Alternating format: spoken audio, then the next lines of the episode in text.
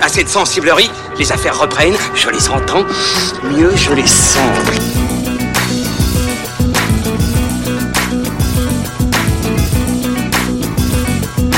Qu'est-ce que c'est que ce foutoir, mon petit Bernard? C'est l'engin de guerre le plus puissant de tout l'univers. Salut, c'est parti pour fin de séance, épisode 60, le seul et unique podcast cinéma qui vous donne la parole en sortie de salle comme chaque semaine depuis le Hurling Pub dans le 5e arrondissement de Paris à l'affiche aujourd'hui. Le Mans 66 de James Mangold qui, deux ans après Logan, s'empare de la célèbre rivalité entre Ford versus Ferrari avec Matt Damon dans la peau du préparateur de voiture Carroll Shelby et Christian Bale incarnant l'extraordinaire pilote Ken Miles. On va en reparler avec ceux qui adorent rouler des mécaniques. Croyez-moi les amis, ils en ont un très gros sous le cylindre. Ilan Ferry, Julien Munoz, de l'écurie cinévibe.fr. Ça va les amis Oui, ça va, ça va, mais on en garde un peu sous la pédale. hein. Exactement. Ouais, là, Ça mais tu m'as, tu m'as cassé mon effet parce que je voulais dire que j'étais venu avec ma grosse cylindrée. et- Bah non. Mais bon. Tant pis pour toi, écoute. Ouais, non, La non, mais- prochaine. Ok, ok. Non, mais tu m'as, tu m'as coupé euh, l'herbe sous le pied, quoi. Eh bah ouais. Et Pierre Delors de la team funfootage.fr. Moi ça va, je me suis mis en chaussettes. je, suis, je suis comme, je suis Je comme à, confirme. je suis comme à la maison pour cette émission. Il est tout trempé, Pierre. Il s'est mangé une saucée. Là, il fait Ah, pas beau dehors. J'ai pris la pluie, je vais être malade, voilà. Alors, y aura-t-il également un duel à grande vitesse autour de ces micros? Eh bien, réponse juste après les avis des spectateurs dans 3, 2, 1. Top départ. Bon, cette mission, c'est quoi? J'ai trouvé le film vraiment très bon. Euh, je suis pas une hyper fan de course automobile.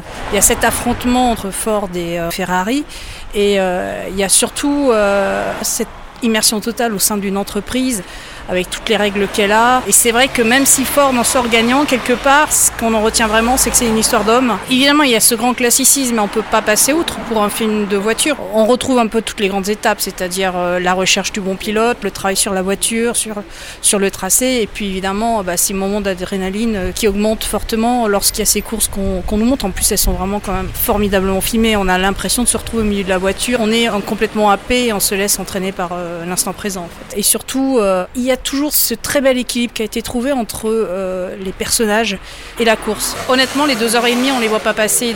C'est un film formidable qui aurait dû s'appeler euh, La dure vie de Ken Miles parce que c'est vraiment centré sur euh, ce pilote. J'avais 12 ans quand, en 66, donc j'ai suivi ça minute par minute presque.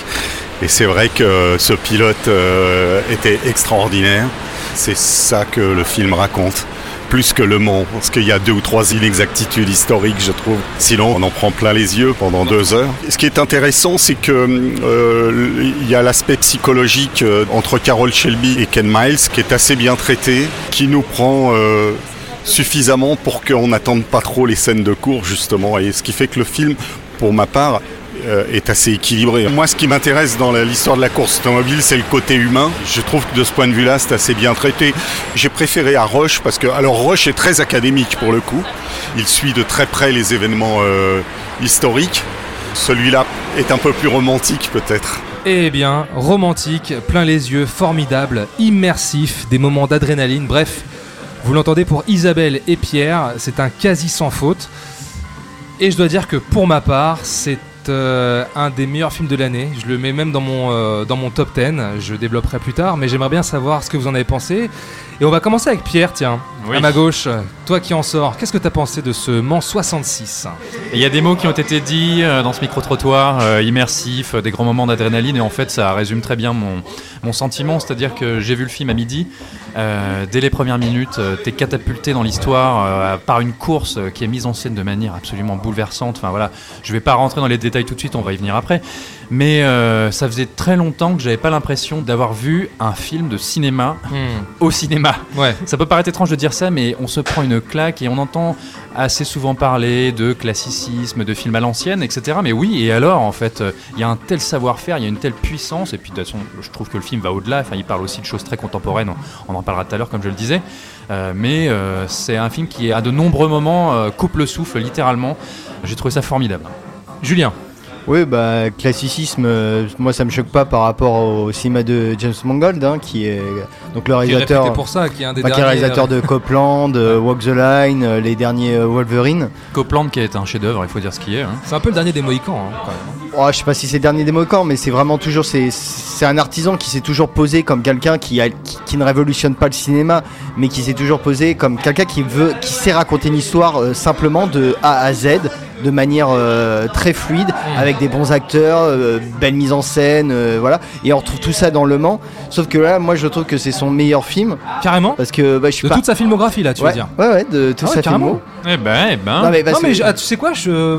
Je suis peut-être pas loin de penser la même chose que toi, peut-être. hein. Alors je, Sans doute, hein. je surestime pas James Mangold. hein. J'ai- beaucoup de sympathie pour ce monsieur. Euh, en tout cas pour ce qu'il essaye de faire euh, dans le Hollywood d'aujourd'hui. C'est que faut pas oublier que Le Mans au départ c'était un biopic sur euh, Ferrari et sa comment dire sa rivalité avec Ford Hmm. euh, par Michael Mann. Ouais, alors, euh, faut- si on- tu, veux re- tu veux resituer un peu la Je jeunesse du projet tu veux que Non, je non, mais on peut faire un petit mot rapide Ouais, il y a, ouais, y quelques années, donc Michael Mann devait faire ce film sur Ferrari avec Christian Bale, qui ne l'a pas Christian Bale, c'est qui déjà par rapport à Christian Bale hein? Je- Non, je alors attends, pas t'es sûr de ce que tu dis Christian Parce que Bale- moi, j'ai pas ah vu oui. ça. hein. Ah si, Christian Bale devait jouer, euh, avait le premier rôle. Alors, si je peux me permettre, moi, c'est pas du tout ce que j'ai euh, ce que j'ai lu. C'est que c'est un projet qui date de 2013 avec Brad Pitt et Tom Cruise. Finalement, Michael Mann s'est retiré. Joseph euh, Kosinski, le réalisateur de Tron, euh, le récent Tron, là, je sais plus comment il s'appelle. Tron, euh, l'héritage. Tron l'héritage devait réaliser le film. Il s'est retiré du projet et James Mangold est arrivé ensuite. Bref, donc. Et euh, bon, euh, Michael Mann est crédité en tant que producteur exécutif sur le fait, film. ouais. Hmm, bien sûr. Bon, c'est un titre, on le sait, c'est tout c'est un titre honorifique euh, Ouais. pour parce que le, il a il a travaillé justement sur ce projet Hmm. et finalement c'est par contrat, tu gardes le, le nom, tout ça. Mais je trouve qu'il il il y a des restes. J'ai l'impression d'avoir vu un film de Michael Mann, mais tourné par un autre en fait. Ah ouais? Mais pas dans, pas dans le style visuel, tout ça, parce que c'est voilà, c'est très classique. Donc c'est James Mangold qui filme très très bien le- la chose. Les, les scènes de course sont absolument euh, fabuleuses. Hmm. C'est c'est carré, c'est enfin c'est même plus que carré, c'est super bien fait. Triangulaire. C'est carré, quoi. C'est carré. Ce film, il est carré. Mais, non, de mais bagnole, tu, quoi. Non mais tu vois, on a, on a toutes les qualités qu'on peut avoir d'un film de Mangold. C'est que je veux dire, on sait qu'il y a un bon casting. Euh, Il y, a, il y a un chef d'opérateur qui sait faire une photo de cinéma. Non, mais c'est ça, mais je disais un film de cinéma au cinéma, ça peut paraître Ouais. bizarre de dire ça, mais en fait, tu vois un film à l'américaine, au, au sens. euh, le pur film hollywoodien au cinéma, avec ses grandes bagnoles, ses super acteurs, Matt Damon et tout, ça claque. Ça fait combien de temps, avec cette musique en plus géniale, qu'on n'avait pas vu ça La dernière fois, c'était peut-être Tarantino, quoi. Musique signée euh, Marc, euh, Marco Beltrami. Beltrami et euh, à la photo, on parlait à l'instant euh, de, de- de la photo, elle est signée Fedon Papa Michael, directeur de la photo grecque. Magnifique photo, moi j'ai trouvé. Vraiment très très belle. Comme tu dis Pierre, c'est de voir du cinéma au cinéma quoi. Ouais. C'est, c'est, je trouve que c'est ce qui manque énormément cette année. Hein, enfin bon, on va pas revenir euh, sur tous les films qu'on a fait, mais franchement, bon, il n'y a pas eu grand grand chose euh, de- depuis quelques mois. Et ça, c'est le genre de film que j'avais l'impression de voir il y a, il y a 20 ans, pratiquement toutes les semaines ou euh, allez euh, toutes les deux semaines quoi. C'est dire au moins un film avec un mec qui, avait, qui a vraiment envie de faire un bon film. Peut-être pas le film qui va te révolutionner le cinéma, qui va te ou qui va te marquer à vie, mais juste te dire voilà, t'as payé ta place pour voir un film de cinéma et tu l'as quoi. Et tu as deux heures et demie qui passent euh, voilà d'une traite et euh, t'en as eu pour ton argent et t'as un film quand même qui te reste après la sortie de salle. Hmm. J'ai envie de dire juste euh, merci euh, James Mangold quoi. Ilan, on l'a vu oula, ensemble il y a un petit moment déjà. Bah ouais, c'est ouais. un film euh, qui est resté en toi. Bah oui, tu as bien vu mes poils qui se dressaient pendant les scènes de course. Euh, oui, oui, non, mais moi, Le Mans 66, c'est un film qui ne fait que confirmer tout le bien que je pense de James Mangold, que, que je trouve qui se bonifie euh, avec le temps. Pour moi, je trouve que c'est un réalisateur, voilà, depuis, depuis le début, il a une filmographie, une filmographie pardon, euh, très, très, très intéressante. Et moi, ce qui m'a toujours intéressé dans sa manière d'aborder le, le, le cinéma en tant que- en tant qu'artisan, mais aussi en tant qu'auteur, c'est euh, sa façon d'investir les genres. Mm. C'est euh, c'est quelqu'un qui a toujours trouvé un moyen, euh, un moyen euh, toujours un peu détourné ou assez frontal de pirater le genre auquel, euh, auquel il s'attaquait. Euh, je pense notamment à par exemple Night and Day qui est une parodie de, Mission Impossible, euh, Logan qui démystifie totalement le, le héros Marvel et je suis bien content que Logan ait été réalisé avant la mainmise, le rachat par, par Disney parce que je sais pas ce que ça aurait donné sinon. Et là on a effectivement le Mans 66 qui reprend tous les codes du film, euh, du film de sport. Alors on a, on a un enjeu, on a une rivalité, on a, on a tout ça, mais en fait en creux, qu'est-ce qu'il qu'est-ce qu'il raconte? En fait en creux il dresse, euh, il dresse une sorte d'allégorie de, de l'industrie cinématographique Oh, euh, putain, tu- hollywoodienne. et ce Tu m'as piqué caresse mon analyse, putain. Mais attends, on pardon. l'a tous remarqué. Mais c'est même pas, c'est même pas ça, c'est qu'il le dit euh, en Oui, interview. c'est- euh, voilà, il s'en cache pas. hein. Ah oui, j'avais pas lu d'interview. Il a, il a récemment, il a fait des interviews même pour des gros gros magazines américains, Variety, Hollywood Reporter, et il le dit, c'est un film sur le système. Quoi. je sais pas, si, je sais pas si effectivement euh, ce sera euh, perceptible par le grand public, mais c'est quand, quand on s'intéresse un petit peu à l'industrie, c'est une critique à peine masquée. Bah, c'est c'est même toi la première chose que, que tu me dis quand on est, euh, quand on est sorti de la salle. Mais au-delà au-delà de tout ça, au-delà du côté, euh, du côté allégorique, dont je pense qu'on sera amené à parler euh, par la suite, euh, moi c'est un film qui m'a beaucoup touché par sa noblesse. Hmm. À la fois par la noblesse de ses personnages, par la noblesse de, de, sa, de sa façon de faire, enfin de, de, de sa forme, de son fond, de ses personnages. C'est effectivement c'est un grand film euh, hollywoodien au, au sens euh, noble, populaire du, du terme, mais voilà, ça renvoie à ce qu'on à ce que à ce qu'Hollywood a fait de, meilleur dans, le genre, avec des acteurs euh, excellents, avec euh, superbes photos, des scènes de course qui, même si c'est pas ce que ce que je retiens le plus du film, sont très impressionnantes, mais c'est un film qui est solide.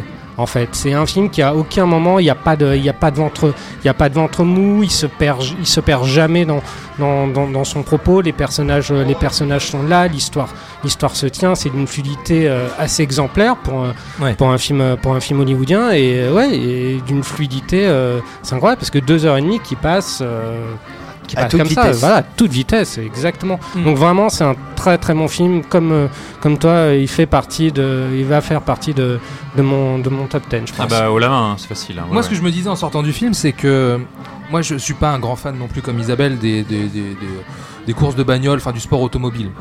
En revanche, j'aime ce genre, ce genre de, de, de film, tu vois, qui euh, mettent l'homme face à un challenge, face à un défi. Et, euh, et en fait, en sortant de ce film-là, il a rempli toutes les cases que j'attendais. Euh, et je me suis dit, j'ai non seulement un, très bon divertissement, mais j'ai avant tout un excellent film. Mais vraiment un excellent film au sens le plus noble, comme tu disais, le, le sens le plus noble du terme.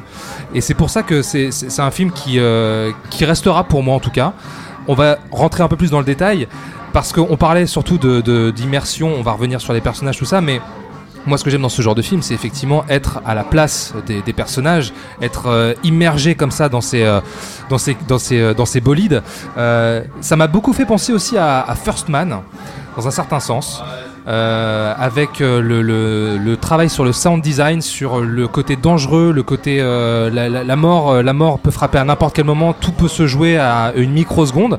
Je trouve qu'il rend, euh, il rend vachement bien ça en fait, ce film-là. Je sais pas si, si vous êtes d'accord avec moi Peut-être la dimension intime en moins par rapport à, par rapport à First Man parce que Ouais, First Man on suit- C'était bon, plus froid. hein. Voilà, on suit quand même un personnage qui a, qui a un passé et qui, enfin, on sait ce que représente ce, ce, ce, ce voyage pour, pour lui. Et moi, ce que, ce que j'ai trouvé très intéressant dans, dans Le Mans euh, 66, la semaine dernière, on parlait de, de Midway. euh, moi, j'ai qu'un des grands écueils du, euh, du film par rapport au genre auquel il emprunte, c'est que c'est pas du tout un film, euh, comment dire, qui est filmé à hauteur d'homme. Ce, que, ce, qui est, ce qui est pourtant euh, Le Mans 66. Je trouve que c'est un film d'homme, un film qui est filmé à, à hauteur d'homme. Il y a cette dimension humaine qui est très Mm. présente. Les, les personnages, ils existent, ils sont là. C'est vraiment une histoire d'homme au sens euh, universaliste du terme. On, on parlait de- du directeur de la photo tout à l'heure. J'ai sorti quand même une citation de lui. Euh, je vous la lis. Notre inspiration visuelle vient davantage des films des années 60 et 70 que de la forme moderne des films de course automobile, c'est-à-dire pas de mouvement, exagéré, une certaine forme d'intimité via l'utilisation de gros plans, et on conserve en permanence le point de vue d'un personnage. Nous nous sommes efforcés de nous en tenir aux techniques de prise de vue de l'époque. Donc tu vois, Mais quelque chose de très intéressant dans, dans, dans ce qu'il dit parce que ça met en exergue le fait que le film est à la fois anachronique, euh, pas au sens péjoratif du terme, mais anachronique au sein du vis-à-vis du système dans le enfin de l'état de l'industrie euh, aujourd'hui du système dans lequel dans lequel euh, il s'intègre un peu comme comme les personnages. C'est-à-dire que les personnages du Mans 66 sont des gens qui n'acceptent pas de jouer avec les cartes qu'on leur a données qui vont justement être un peu en dehors du, système qui sont des, qui sont des marginaux et qui vont aller jusqu'au bout de, leur démarche mais à leur manière. Le Mans 66 c'est aussi un film comme ça. C'est un film qui se refuse à adopter les codes du du gros film, enfin pas du, je sais pas si on peut appeler ça un blockbuster, mais bon, bah, euh, du, divers- du divertissement actuel, contemporain, voilà. quoi. Du Dans divertissement- dans le ton, dans, ah, exactement. euh. Il refuse d'en reprendre euh, les codes, de jouer avec les, euh, les cartes du divertissement actuel pour pouvoir tracer, tracer sa route. Si tu Mm. veux. Et je trouve qu'il y a ce parallèle entre le- la note d'intention technique, la note d'intention de- du, du, du chef-op qui reflète parfaitement ce, qu'ont- ce que sont les, per- le- le- les personnages. Puis, et puis ce sont aussi des personnages, encore une fois, dans cette euh, mise en perspective du système hollywoodien, ce sont des personnages qui veulent atteindre leurs rêves en étant obligés de composer avec des hiérarchies surpuissantes, de gros organismes corporatifs. Des cols blancs. ouais. Et en ça, moi, je me souviens, on avait eu cette petite échange euh, sur euh, Messenger il y a quelques temps, Thomas, quand il y avait la première bande-annonce était sortie. Moi, c'est un projet qui m'avait fait un peu peur.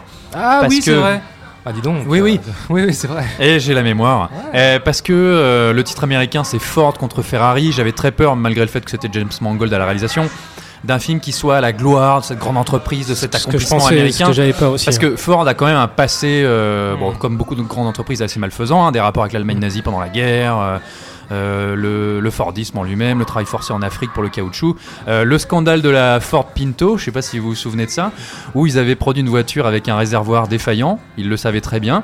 Et ils ont fait des calculs, le nombre de morts potentiels, les grands brûlés, les blessés, et ils s'étaient rendu compte que le procès leur coûterait toujours moins cher que de sortir la bagnole.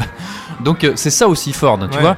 Et moi j'avais vraiment peur de ça. Et je trouve que euh, l'entreprise reste une belle société de- d'enflures et de crapules et, de gros PDG euh, qui sont assez détestables tous. Sans oublier d'explorer une part d'humanité dans chacun des personnages. James Mangold n'est pas un mec qui fonctionne de manière totalement binaire, mais il y a cette espèce de crapule euh, qui est l'ennemi de Ken Miles, qui le déteste et qui Ouais. essaie de saboter tout le temps son Le procès. numéro 2 de Le l'entreprise. de l'entreprise. Ces moments, ces échanges, ils sont géniaux parce qu'il arrive à créer un antagonisme au sein d'une même équipe. C'est ça que je trouve chouette. Et t'as ces deux personnages qui, au sein de ce système, essaient de se démener, comme tu l'as dit, Ilan, à leur manière pour atteindre leurs rêves. Et ça, c'est aussi le travail du réalisateur, des comédiens. Shelby, qui est incarné par Matt Damon, euh, arrive à faire des compromis et on voit ce que ça lui coûte. Et ça coûte aussi à leur amitié. Et je trouve qu'ils ont, il y a une, relation entre ces deux personnages d'hommes qui est magnifique. Ils ont une, comment dire, ouais, une force, une amitié qui est belle à voir au cinéma. surtout qu'on a affaire à- aussi à, à deux artistes qui essayent Ouais. quand même de, de Ah oui, concrétiser quelque chose. Et de- et survivre. C'est des artistes qui, comment des artistes évoluent Hmm. dans une, une, une industrie. C'est Avec ça, d'autres et- artistes, en Et, plus. et c'est ça le cinéma. Avec d'autres artistes, les mécaniciens. Oui, en voilà. l'occurrence. Bah, c'est un travail d'équipe. Il y a un rapport, euh, une, enfin une allégorie très, fla- euh, enfin, très poussée parce que Ken Miles c'est le réalisateur euh, artiste qui ne fait aucune concession et il doit gérer, il doit, il- euh, au début du film, il n'a pas de sponsor. Alors que le mec gagne des courses, Hmm. mais parce qu'il est ingérable, parce que c'est l'artiste qui euh, ne, ne pense qu'à sa vision, parce qu'il ne vit que de ça. Hmm. Et tu as Matt Damon qui est un ancien pilote, donc il connaît le cinéma aussi, mais c'est un peu le comment dire le producteur de la petite boîte de production en fait, qui est là Qui pour. fait tampon, ouais. C'est qu'avant on avait donc toutes ces petites boîtes, ces petits studios, euh, boîtes de prod qui étaient là, en fait qui étaient engagées par les studios et qui le sont encore aujourd'hui, parce que les majors, eux, ne font pas les films. Ils vendent des, des- des espaces de vente pour des films. Et ils confient ça à des petites sociétés de production qui sont obligées, comme tu dis euh, Thomas, de faire tampon en fait. C'est-à-dire à la fois de... Enfin, euh, c'est plus trop le cas aujourd'hui, mais avant, euh, par exemple, on avait un producteur comme Joel Silver qui lui essayait d'aider les réalisateurs qui l'engageaient, qui, se mettaient un peu de leur côté, et qui essayaient de négocier par rapport aux grosses boîtes pour, euh, pour qu'il y, ait- il y ait le moins de casse possible. Et donc, euh, Matt Damon, c'est, peu- je veux dire, c'est Joel Silver. C'est le mec qui doit gérer à, à la- cette grande entreprise avec des cols blancs qui n'y connaissent absolument rien au cinéma. Et c'est ce qui, euh, enfin, à, la euh, l'automobile, qui est, je veux dire, euh, Henry Ford dans le 2, dans le film, n'a jamais mis le pied dans une voiture de course à un Ouais. moment donné. Alors que le mec veut gagner le Mans, tu vois. C'est c'est des gens qui, qui réfléchissent juste par rapport au pognon. Donc c'est les grands patrons de studio, c'est euh, tous ces producteurs exécutifs que tu vois que tu as qui en fait sont juste là pour mettre des bâtons dans les roues à des artistes qui eux savent ce qu'ils font. Alors qui doivent être gérés parce que tu vois Ken Mike c'est un mec ingérable au départ. Ça me fait penser à euh, Alexandre Aja que euh, on avait rencontré récemment. D'ailleurs, je sais pas si c'était avec moi Non, Ilan, j'étais pour euh, la projo de Crawl cet été, qui était là. Et euh, à la question, je lui ai posé la question quelle était l'implication de Sam Raimi sur la production en tant que producteur sur euh, sur euh, sur Crawl. Et il disait qu'en fait Sam Raimi faisait justement quelque part tampon entre le Alors. studio Paramount euh, et donc Alexandre Aja. Sam Raimi défendait la vision, le, le boulot d'Alexandre Aja. Oui, parce Voilà. qu'il y a C'est- ça m'a 50 fait penser mais il y a ça. 50 cols blancs derrière qui viennent euh, qui viennent sur le plateau ou donc sur les, les circuits pour te dire ah non mais il faudrait faire ça comme si ou bah, bah, voilà c'est ça la réalité du Oui, cinéma oui, d'aujourd'hui hein. malheureusement des artistes ont, ont le plus de plus en plus de mal à exister et c'est là que je trouve que peut-être que Mangold re- a repris de manière personnelle ce projet qui était donc à Michael Mann, parce que je pense que l'expérience de Logan l'a nourri en fait. Et on sait qu'ils en ont beaucoup chié avec Hugh Jackman. Ils avaient un projet de faire exister un Wolverine qui, que, que le studio ne pouvait pas envisager. Et ils sont battus, bec et ongle, pour faire exister leur vision du personnage. Et après, on trouve les films réussis ou pas réussis, que Logan c'est un chef-d'œuvre ou pas, peu importe. Mais au moins, c'est des mecs qui se sont battus contre un système qui était contre eux. Hein. Donc, euh, ouais, je trouve que James Mangold est, est en train de parler de lui. Peut-être Donc ça veut dire que d'une certaine manière, James Mangold pirate un tout petit peu le système parce que, parce que Le Mans est distribué par la Fox, Disney désormais.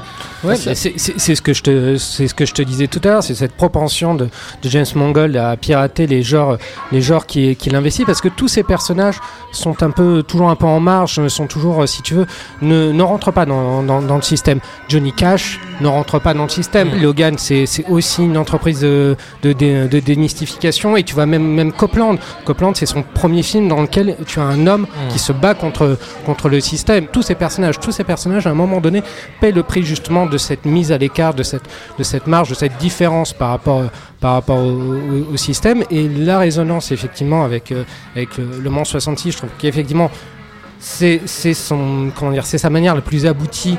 euh, il est euh, de- de- d'illustrer ce, ce propos qui est euh, qui, euh, qui découle un peu dans, tous ces films. Et la résonance supplémentaire effectivement que tu peux trouver là-dedans forcément elle se, trouve dans le rachat de la Fox de la Fox par Disney. On ne peut pas peut pas ignorer mettre de côté le fait qu'à travers le Mans 66 il y a aussi une inquiétude de, de, de James Mangold qu'il transmet à travers ses Mm. personnages à travers, ouais, à bien travers sûr. son, Ouais. son, son propos le Mans 66 un peu, un peu malgré lui se trouve des, des résonances euh, qui vont bien au-delà de, de celles qui, euh, qui étaient les siennes au moment de, de, de sa conception donc je trouve que c'est un film qui, qui fonctionne à, à différents niveaux et je le trouve très intéressant là-dessus Julien, tu parlais tout à l'heure de Michael Mann qui devait réaliser le film. Qu'est-ce qui reste selon toi euh, Ouais, moi, je pense le personnage de Ken Miles, en fait. Pour euh, ceux qui connaissent pas le cinéma de le, héros manien par excellence, en fait, c'est l'homme qui est doué, qui, connaît son métier et qui aspire en fait à la liberté et qui doit se confronter justement à un système, à une société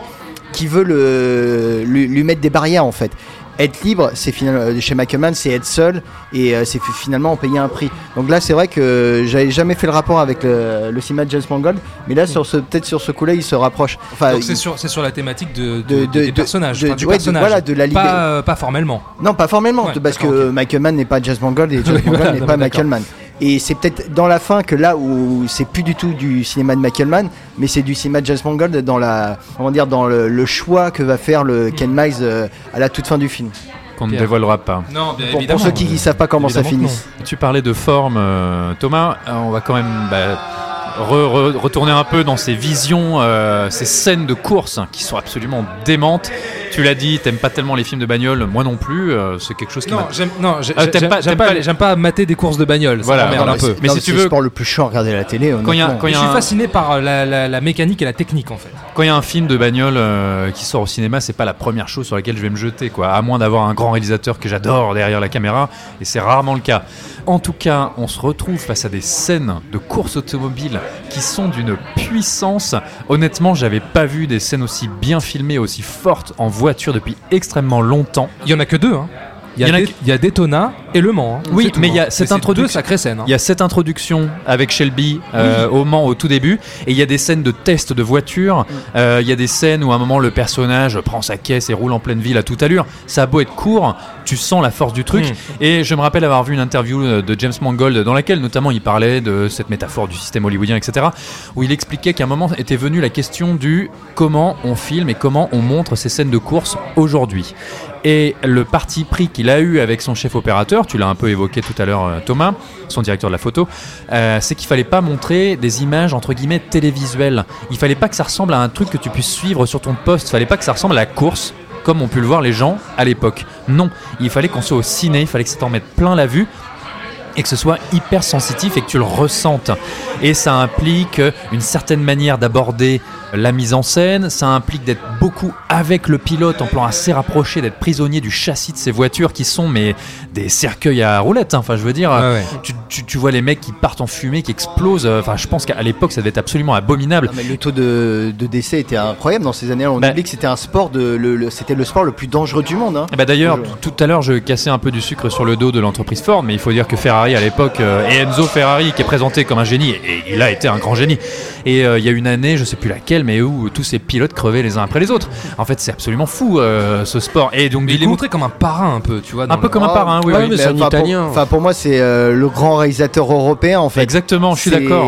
Oui, c'est un peu Fellini, quoi. Ouais, c'est le, enfin, c'est le Ouais, maître, ouais. c'est le maître de cinéma que tous les cinéastes américains regardent avec envie en se disant j'aimerais bien pouvoir faire des films comme ça et qui mais lui qui, qui est dans un système justement industriel qui est pauvre parce qu'au début Non, mais du- surtout un système très familial oui, et un mais, système mais en dans- faillite en faillite, mais c'est un orfèvre. Voilà, et on voit un travail. Et d'ailleurs, dire, on fait pas des films de des produits de consommation en fait bien c'est- sûr. on fait juste des, des produits d'exception et ces, et ces Ferrari sont absolument merveilleuses. hein, C'est quand ça. on les voit. Les bagnoles, qu'est-ce qu'elles sont belles. je veux Ouais, dire, les, les courbes, incroyable. Non mais attends, c'est magnifique. Même la, même la Ford, elle est sublime. Mais alors ces Ferrari de l'époque, euh, en 66, c'est des œuvres d'art, quoi. C'est exactement Mais ça. en tout cas, voilà, ces scènes de course, elles sont absolument mais merveilleuses. Moi, j'ai trouvé, euh, notamment dans les scènes nocturnes, on a une espèce d'effet de flou euh, quand Ken Miles regarde par la fenêtre. Et d'ailleurs, j'aime bien à chaque fois quand il se dévisage entre pilotes. Il y a cette espèce de rivalité, on dirait entre Bénur et Messala euh, dans Mmh. l'arène, tu vois, à l'époque des, vu. Des chars romains. Ouais, ouais. Je pense- on est, on est là-dedans. Et d'ailleurs, ce Sur sont les les, gladiateurs les modernes. Italiens, après tout, euh, ce sont les Romains d'aujourd'hui.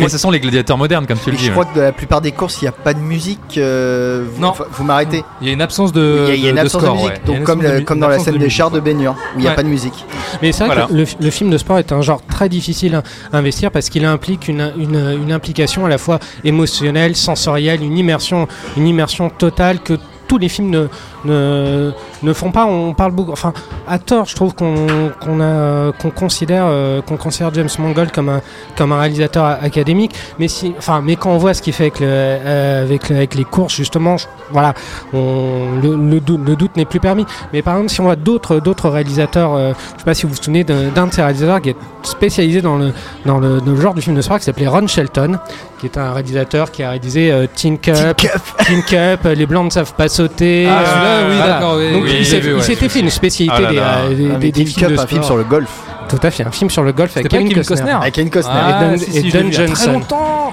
Don Johnson. ah hein. deux flics à Miami, Michael Mann, tu vois, tout se regroupe. Et, euh, et lui, c'est vrai- qu'il avait une manière de filmer, je trouve, les, ces, ces scènes de sport de manière assez, assez plate, assez académique, parce que derrière, il voulait, euh, il voulait, il voulait euh, raconter autre chose, mais bon, c'était, pas très bien fait. Et quand on voit comment justement James Mangold investit, investit ce genre et ce qu'il fait des, des, courses, c'est pas donné à tout le monde.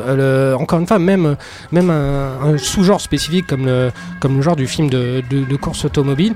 Moi, de mémoire, il n'y a que Ron Howard avec Rush qui a, qui a réussi à véritablement m'embarquer euh, au gré de, de, de ses courses. Et là, je parle sur les dix dernières années. Je n'ai pas d'autres exemples. Tu fais bien de parler de Rush parce que justement je voulais vous relancer là-dessus les, les amis concernant Pierre dans le micro-trottoir qui euh, dit que... C'était pas il moi a- donc. il non, il l'a préféré à Rush, Rush qui était plus académique et qui était plus près de- des faits historiques et qui compare donc Rush au Mans 66 comme étant... euh, Enfin le Mans 66 est pour lui plus romantique.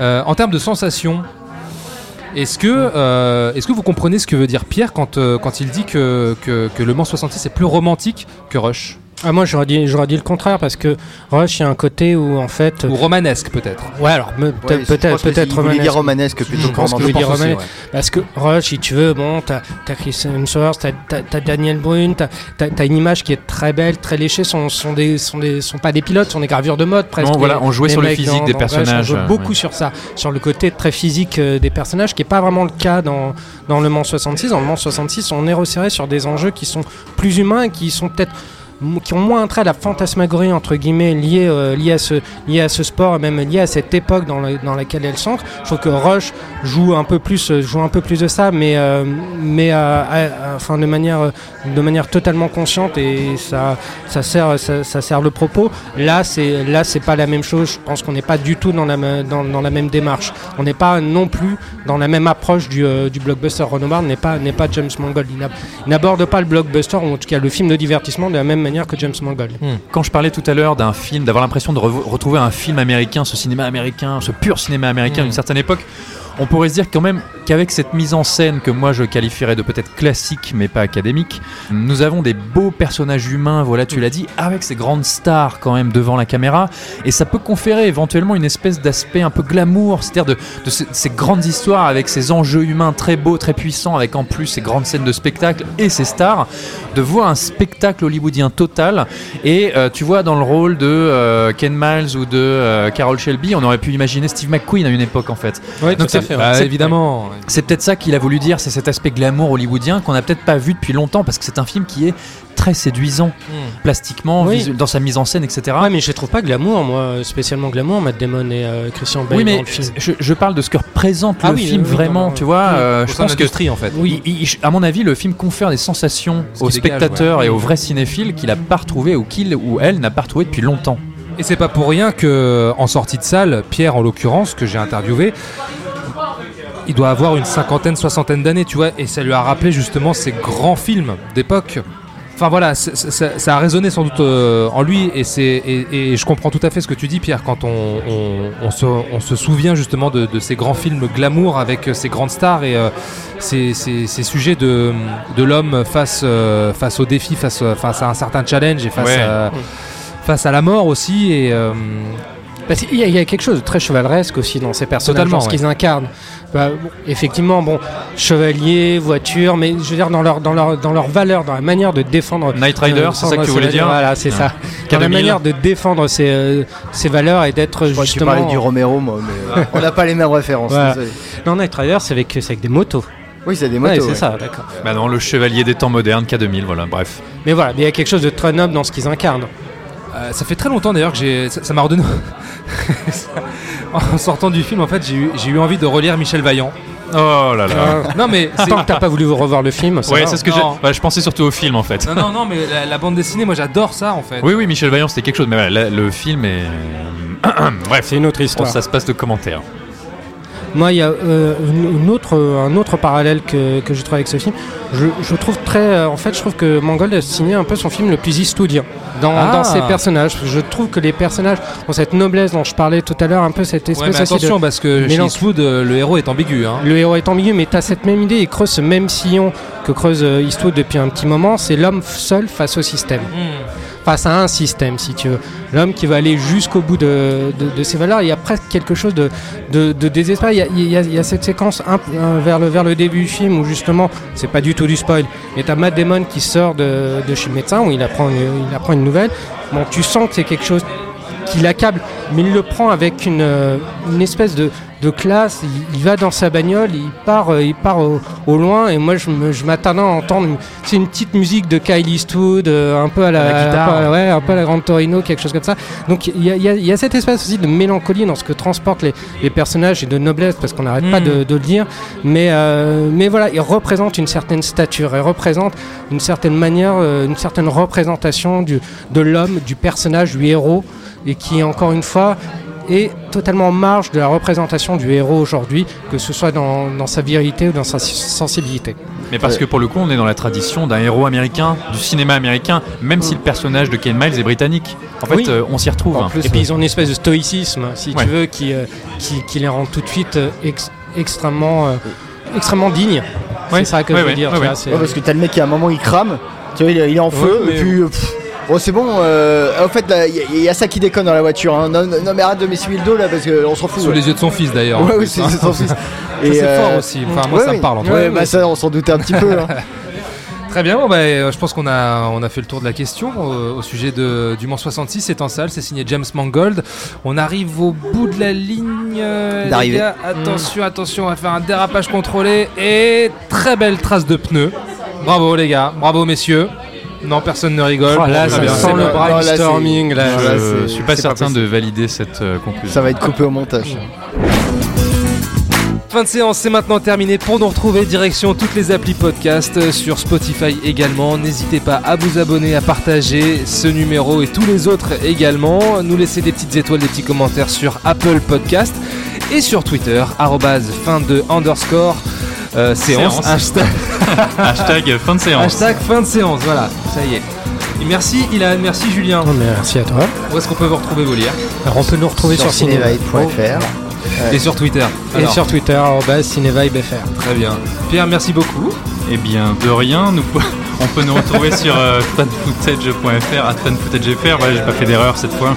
Euh, on vous souhaite un bon cinéma, une belle semaine et on vous fait de très très gros bisous. Ciao. Bisous, bisous. Salut. Nous allons faire du bon travail ensemble. Yes. No. Ok.